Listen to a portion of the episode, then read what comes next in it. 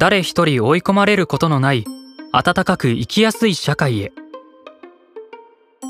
別の調査では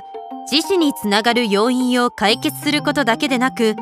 生きたいと思う気持ちを強化する要素を大事にする必要も報告されています。温かく人々が触れ合い皆が良好な人間関係に恵まれ自己肯定感を持って生きることのできる状態にあれば自死のリスクは下げられると考えられているのです。自死に至る要因だけでなく生きることを支える要因にも目を向けた対策が必要なのですね。そうです。また人は誰しも心的に追い込まれる危険性を持っています。日々の生活や長い人生の中では時に孤独感や無力感を味わうこともありそうした時に家族や友人学校や職場の人々。身近な人や専門家に相談できる環境も大事です。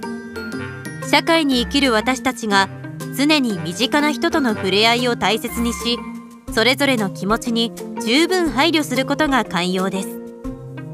心身の変化が見られる時にはお互いに声を掛け合いお互いにケアし合うことが追い込まれた末の自死を防ぐ防壁にもなると言われています。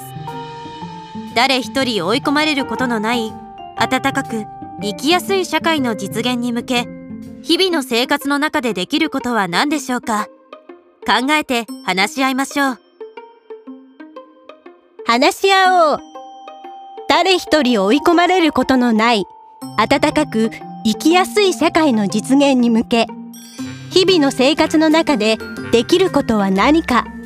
考えて話し合おう。